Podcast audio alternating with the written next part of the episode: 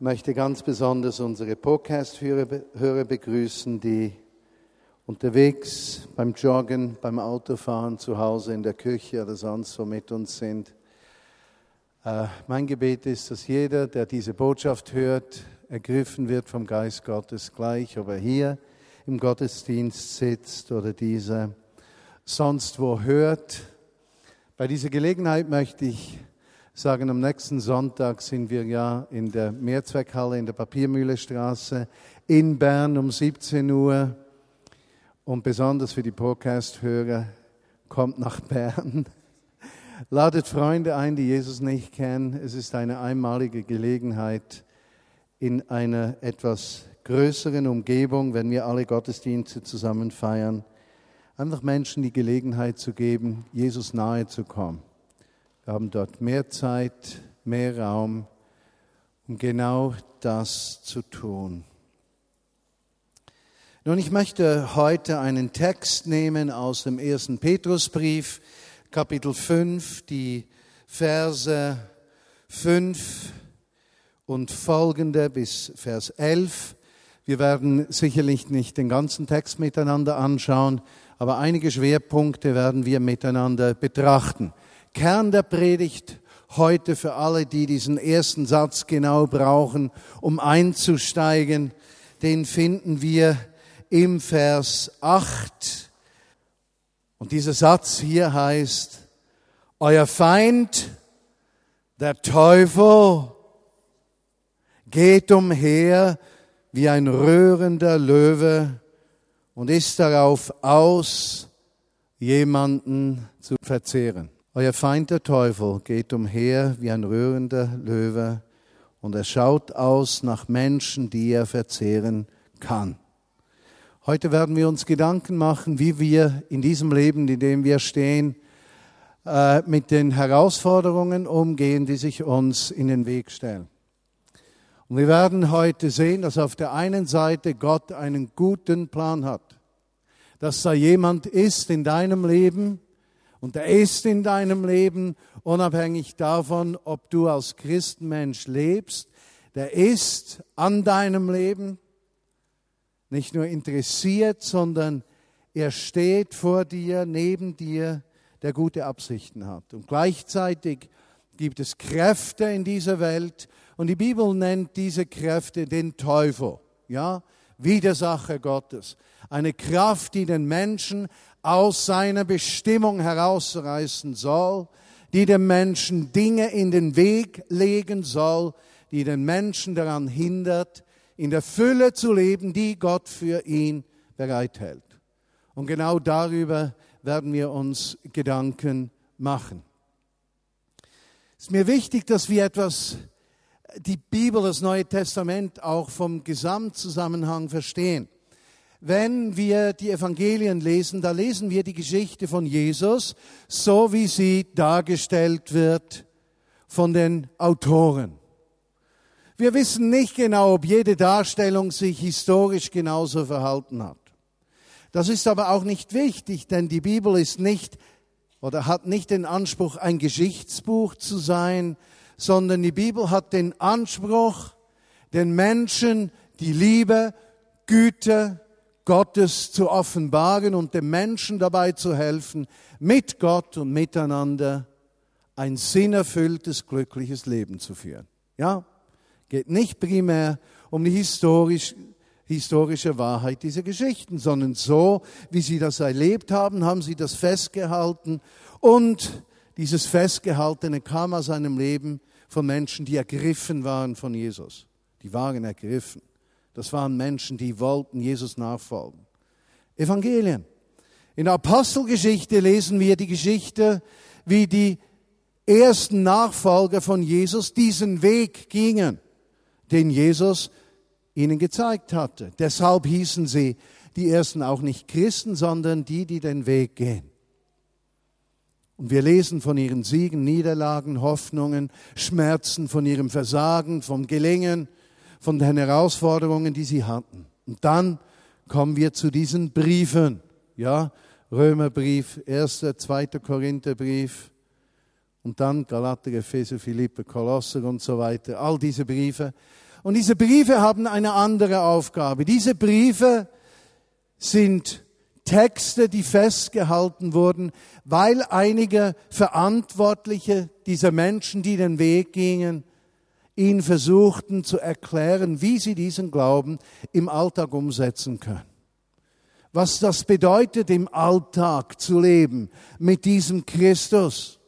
Sie hatten ja kein Buch, keine Vorlage, sie verfügten nur über die Bücher des ersten Bundes. Das war's. Und so sind diese Briefe geschenkt, sozusagen uns als Hilfe in Herausforderung. Und wenn wir die Briefe lesen, mal ganz, ganz generell und versuchen so das Verbindende zwischen diesen Briefen herauszufiltern, gleich von welchen Briefen, finden wir zwei, drei wichtige Dinge heraus. Erstens, sie sprechen beinahe ausschließlich davon, wie soll der Glaube im Alltag umgesetzt werden. Wie macht man das, wenn ein Problem kommt? Wie löst man das Problem? Wie versteht man die Texte des ersten Bundes und wie können diese Texte des ersten Bundes, was wir Altes Testament nennen, nicht wahr, auch heute noch Bedeutung haben? Denn das Christentum ist nicht von alleine gekommen, sondern wurde in den Judaismus eingepfropft, ist eigentlich eine jüdische Religion, nicht wahr? Und so erklärten diese Autoren, wie lebt man diesen Glauben? Das Zweite, wovon sie schreiben, und ihr könnt das beinahe in jedem Brief finden, die schreiben, wie die Christen miteinander auskommen sollen. Denn, so scheint es, diese ersten Christen hatten Probleme ähnlich wie wir das heute haben. Wenn Menschen zusammen eine Wegstrecke gehen, ist das nicht immer so einfach. Man weiß nicht genau, wie sie es meinen, man weiß nicht genau, wie es der will, hat er recht, habe ich recht. Und diese Menschen wie wir begannen sich von Zeit zu Zeit intensiv mit sich selbst zu beschäftigen und die Bibel nennt das dann Beißen und Fressen gegenseitig. Für uns etwas schwierig vielleicht in unserer Sprache nachzuvollziehen. Aber wir wissen ganz genau, was damit gemeint ist. Das war ein zweiter Grund für diese Briefe. Ja? Und ein dritter Grund für diese Briefe war beinahe immer, wie verhalten sich Menschen, wenn sie in Schwierigkeiten kommen? Widerstände. Das zieht sich irgendwo durch. Im Epheserbrief, der Autor schreibt dann da von, von der geistlichen Kampfrüstung, nicht wahr? Dass der Nachfolger von Jesus gerüstet ist in den Widerwärtigkeiten des Lebens. Wie halten wir an der Berufung fest? Das ist der dritte Punkt. In den Herausforderungen. Und so sehen wir eigentlich drei Dinge. Die Briefe sprechen davon, wie bleibe ich nahe bei Jesus? Einfach, ja? Zweitens, wie kommen wir miteinander aus? Drittens, wie können wir an unserer Berufung festhalten? Und wie können wir das tun, auch wenn wir älter werden? Nun, mir fällt das auf. Ich habe ja heute etwas mehr mit Menschen zu tun, die über 50 Jahre sind. Es erstaunt mich, weiß auch nicht weshalb. Vor 30 Jahren hatte ich vor allem mit Menschen zu tun, die 20 waren.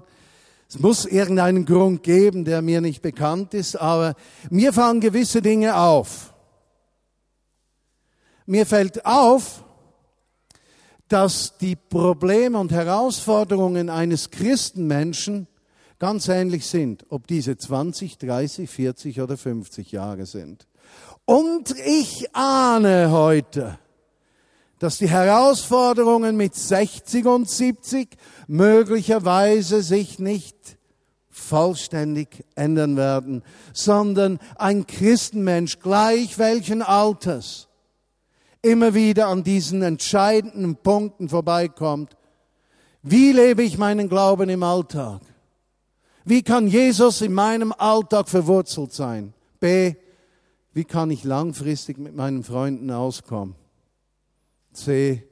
Wie kann ich als reiferer Mensch an der Berufung festhalten, die ich einmal empfunden und gekriegt habe? Die Sache bleibt gleich. Die Vorgehensweise, mit dem Problem umzugehen, mag sich verändern. Schlimme ist ja, wenn 50-Jährige plötzlich so abgeklärt sind, dass sie immer alles wissen. Kennt ihr solche? Das ist schlimm, weil für Menschen, die auf jede Frage eine Antwort haben, gibt es keine Zukunft mehr. Sie haben ihre Zukunft bereits konsumiert. Dumm ist es, dass es auch 20-Jährige gibt, die keine Zukunft haben. Das ist dann eher sehr doof. Mit 90 kann man sagen, Alter macht milde und sehr lange sind sie nicht mehr hier. Wir können damit umgehen. Das Zweite ist interessant, dass diese Texte, die vor knapp 2000 Jahren geschrieben wurden, nichts an Aktualität verloren haben in der Problematik des Christenmenschen. Äh, man würde doch denken, dass wir klüger geworden sind. Ja, dass wir im Zug der Evolution uns weiterentwickelt haben. Aber ich nehme mal an, die emotionelle Evolution braucht noch mehr Zeit als die physische. Und der Mensch bleibt Mensch und die Bibel ist ein Buch, das uns gegeben ist, wie ein Spiegel vor unserem Herzen, um uns zu zeigen, wo wir stehen. Und es fordert uns heraus. Es lässt uns nicht in Ruhe. Doch wir wollen diesen Text äh, miteinander anschauen und wir beginnen beim 1. Petrus Kapitel 5, Vers 5b. 5a schenken wir uns, das werde ich heute Abend um 19.30 Uhr machen, aber bei 5b. Ihr alle kleidet euch mit Demut einander gegenüber, denn Gott widersteht dem Stolzen, aber dem Demütigen gibt er Gnade. In diesem kurzen Text geht es darum, richtige Entscheidungen zu fällen und mit Widerständen umzugehen zu lernen. Und er beginnt in diesem Text nicht mit einem Ratschlag, sondern er spricht über Herzenshaltungen. Er sagt de facto, ein Mensch, der demütig ist, dem wird es im Leben gelingen. Ein Mensch, der stolz ist, dem wird es im Leben nicht gelingen. Relativ einfach. Banal, so scheint es. Doch lasst uns diese Worte etwas genauer anschauen. Was heißt es, ein stolzer Mensch zu sein? Ist ein stolzer Mensch ein Mensch, der sagt, ich bin der Beste, ich kann alles, ich bin gut? Biblisch gesehen ist ein stolzer Mensch, wenn er sagt, ich bin gut oder der Beste, nicht stolz. Stolz ist die Definition für eine ganz andere Einstellung. Darf ich dir helfen? Der Demütige sagt, ja gerne. Der Stolze sagt, nein, ich kann es selber. Stolz zu sein bedeutet nichts anderes als unabhängig zu sein von Gott und von Menschen. Und das Eigenartige ist, dass wir in unserer Gesellschaft wirklich alles daran setzen, häufig den Menschen zu versprechen, wenn du reich genug bist, dann bist du unabhängig. Unabhängig wovon? Von Gott und von Menschen. Also das Sinnen und Trachten des Menschen ist seine vollständige Unabhängigkeit. Und diese Unabhängigkeit ist nichts anderes als ein Ausdruck von Stolz. Ein stolzer Mensch ist ein Mensch, der sagt, vielleicht gibt es Gott, aber ich brauche ihn auf jeden Fall nicht. Oder deine Hilfe brauche ich nicht. Diesem Menschen wird es nicht gelingen. Gott widersteht ihm. Gott steht ihm in den Weg, sozusagen. Er lässt es nicht gelingen.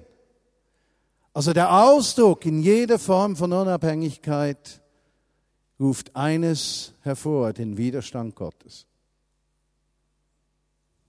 Umgekehrt sagt er, dem Demütigen gibt er Gnade. Was ist demütig? Das sind Menschen, die den Mut haben, Demut, den Mut haben zu erkennen, dass sie eingeschränkt, hilfsbedürftig sind und dass sie ergänzungsbedürftig sind, dass das Ganze erst ganz ist, wenn andere dabei sind und sie sind sich bewusst, dass sie auf andere Menschen, besonders auf Gott, angewiesen sind. Ein demütiger Mensch ist nicht ein Mensch, der sagt, ich kann nichts, ich bin ein Versager, ich habe überhaupt nichts zu bieten und überhaupt ist alles so schwer und mit mir wird auch nichts. Ist kein Mensch mit einer äh, Schiefhaltung des Kopfes und einem schrägen Blick auf seine Zehen. Das ist kein demütiger Mensch. Ein demütiger Mensch kann wohl sehr selbstsicher auftreten. Ein demütiger Mensch kann sehr stark sein. Aber ein demütiger Mensch weiß, ich bin vollständig von Gott abhängig und ich bin abhängig von der Ergänzung meiner Mitmenschen. Und so kannst du Ehe bauen oder Ehe zerstören, wenn du in der Ehe denkst, ich bin unabhängig und brauche meinen Partner nicht. Verstehst du? Oder ob du dich als ergänzungsbedürftigen Teil in der Ehe siehst, macht dich zu einem stolzen oder demütigen Menschen. Wir alle müssen Entscheidungen treffen. Meine Ehe zum Beispiel ist seit 35 Jahren, wie am Anfang noch heute, spannungsgeladen, voller Energie. Aber es gibt diesen Tag, wo ich sagte, George, ja zu dir für den Rest meines Lebens. Wir kämpfen es aus. Wir kämpfen es aus miteinander. Und heute erkenne ich, dass ich der Mann nicht wäre ohne meine Frau, die mich ergänzt, die mich herausfordert, auch wenn ich zwischendurch denke, die geht mir auf den Keks. Gerechterweise muss ich sagen, dass sie ähnliche Gedanken manchmal auch hat. Nur wenn die Zuhörer denken, dass es einseitig wäre, dem ist beileibe nicht so.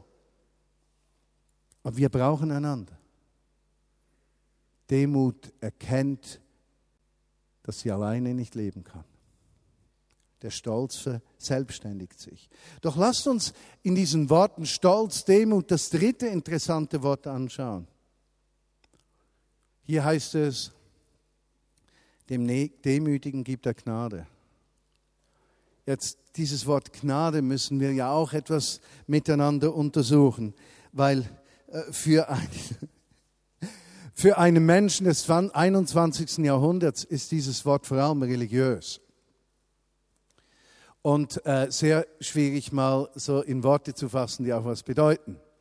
Also Gnade ist etwas, wenn Gott dir Gelingen gibt in dem, was du tust. Gnade ist, dass du Dinge geschenkt bekommst, die du nicht verdienst. Ja? Gnade bedeutet so viel wie jemand sorgt vor. Jemand gibt dir den süßen Druck auf den Schultern der Fülle.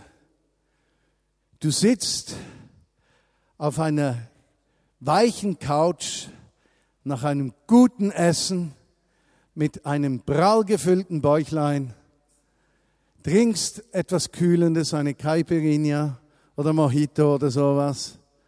Und das Leben ist nur schön. Wow. Satt, fett, eben. Er gibt Gnade. Dir ist so wohl Du könntest die Welt umarmen. Kein Problem hat irgendeine Kraft, in deine Gedanken reinzukommen, weil du so glückselig auf deiner Couch liegst. Und dieser Zustand scheint anzudauern und nicht vorbeizugehen. So fühlt sich das an. Okay, okay, nicht jeder liegt gerne auf der Couch mit einem gefüllten Bäuchlein und eine Caipirinha. Gnade kann für dich sein, mit deinem Motorrad über sieben Pässe zu fahren und einfach vollständig zufrieden dort zu sein. Er gibt Gnade, erfüllt, erfüllt, erfüllt, erfüllt, macht er den Menschen, das ist Gnade. Ungefähr so, wie wenn du ein Geschäft hast und brauchst Investitionen und Gelder und plötzlich kommen die von den Wolken runter und du weißt nicht woher. Und du weißt nicht weshalb. Aber sie sind da. Gott sorgt, das ist Gnade. dem Demütigen gibt er Gnade. Da spricht er von der Haltung. Dann geht er aber weiter. Er sagt, demütigt euch deshalb unter Gottes mächtige Hand, damit er euch, hier steht, erhöhen kann zur richtigen Zeit. Erhöhen bedeutet also nicht, dass ihr größer werdet oder über der Erde schwebt, sondern dass die Menschen erkennen, dass ihr gesegnet seid. Das bedeutet es. Im richtigen Augenblick, auch wenn du durch Schwierigkeiten des Lebens gehst, heißt es hier, der Tag kommt, wo alle Menschen erkennen, du bist gesegnet. Sogar Menschen, die vielleicht gesagt haben, schau dir diesen Versager an, schau dir diesen Menschen an, der sein Leben nicht auf die Reihe kriegt, schau dir diesen an, der alleine nichts zustande bringt. Wow, der Demütige im richtigen Augenblick, wenn er sich von Gott abhängig macht, wird vor den Augen aller Menschen erkannt als einer, in dem Gottes Gnade eingeschlagen hat. Und jetzt wird er praktisch. In Vers 7 sagt er, und schmeißt, schmeißt alle eure Unsicherheiten und Ängste auf ihn, denn er kümmert sich um euch. Und das Wort, das hier gebraucht ist, mit werft alle eure Sorgen auf ihn, bedeutet nicht so ein, ein, ein leichtes Hoppla, nimm bitte meine Sorgen. Darf ich dir Hoppla meine Sorgen geben? Sondern es heißt, ergreif mit aller Kraft, die du hast, die Sorgen, die dich belasten, und schmeiße sie mit aller Kraft, der letzten Kraft, die in dir ist, schmeiße sie auf ihn. Und die Begründung für diese Aussage ist, denn er sorgt für dich. Einer der größten Feinde des Christenmenschen ist, dass er nicht glaubt, dass Gott für ihn sorgt. Die größten Kämpfe in mir, die allergrößten Kämpfe meiner Seele, sind die Kämpfe um das Vertrauen, dass Gott für mich sorgt. Und ich nicht für mich sorgen muss. Die größten Kämpfe. Und die sind alle hier drin massiv. Sie melden sich immer wieder. Zuerst hier und dann steigen sie 30 Zentimeter hoch. Und wenn sie dort ankommen, furchtbar, wenn sie dort ankommen, dort nageln sie sich fest und sie gebären negative Gedanken über andere Menschen zuerst und dann über Gott und dann über mich. Und sie führen in ein massivstes Gefängnis, aus dem es kein Entrinnen gibt. Wirf deine Sorgen auf ihn. Ein, ein Christenmensch unterscheidet sich von einem Menschen, der ohne Christus lebt, nicht an der Zahl seiner Probleme, sondern an der Art und Weise, wie er damit umgeht. Er nimmt die, er schmeißt sie auf ihn, denn du sorgst für mich. Zur richtigen Zeit wird er uns erhöhen, in den Augen aller Menschen seine Gnade sichtbar machen. Könnt ihr euch vorstellen, dass die Leser hier in der ehemaligen Türkei, an diese Menschen war dieser Brief gerichtet, die waren in verzweifelten Lebenssituationen. Benachteiligt, weil sie Christenmenschen waren, verfolgt, missverstanden, machten Fehler, waren herausgefordert in ihrem Zusammensein. Sie waren hilflos. Und Petrus sagt, hey, es gibt einen Weg. Doch er fährt weiter, Vers 8. Es heißt Deutsch, seid wachsam. Hier. Aber es heißt mehr als wachsam. Es heißt, seid wie eine äh, wie heißt das, Air Guide System, wie nennt sich das Deutsch, irgendwie so, äh, seid so wachsam, wie wenn ihr äh, Flugzeuge begleiten müsst, damit die nicht den Weg kreuzen und sich gegenseitig abschießen. Also seid so gespannt wachsam, seid so aufmerksam wachsam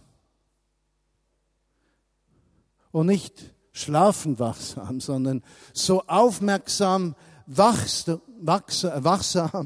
Und zweitens heißt es im, im Grundtext drin, kontrolliert euch selbst, übt Selbstkontrolle aus. Also übt Selbstkontrolle über Leben, euer Leben aus, A, und B, seid aufmerksamst wachsam. Rechnet damit, dass Widerstände kommen. Rechnet damit, dass es schwierig wird. Rechnet damit, dass etwas geschehen kann. Denn, heißt es dann, der Teufel, euer Feind, geht umher wie ein rührender Löwe auf der Ausschau, jemanden zu verzehren. Ein Christenmensch muss mit Widerständen rechnen. Ein Christenmensch ist kein blauäugiger Mensch, der die Probleme nicht sieht. Ein Christenmensch ist aber ein Problem, der im Angesicht der Probleme nicht aufgibt und sich zurückzieht, sondern der weiß, welche Aktion zu ergreifen ist, in die Nähe des Vaters zu fliehen und den Widerständen zu widerstehen. Ich kenne keine Ehe, die nie unter heftigsten Angriffen war. Ich kenne keine Ehe die nie herausgefordert war.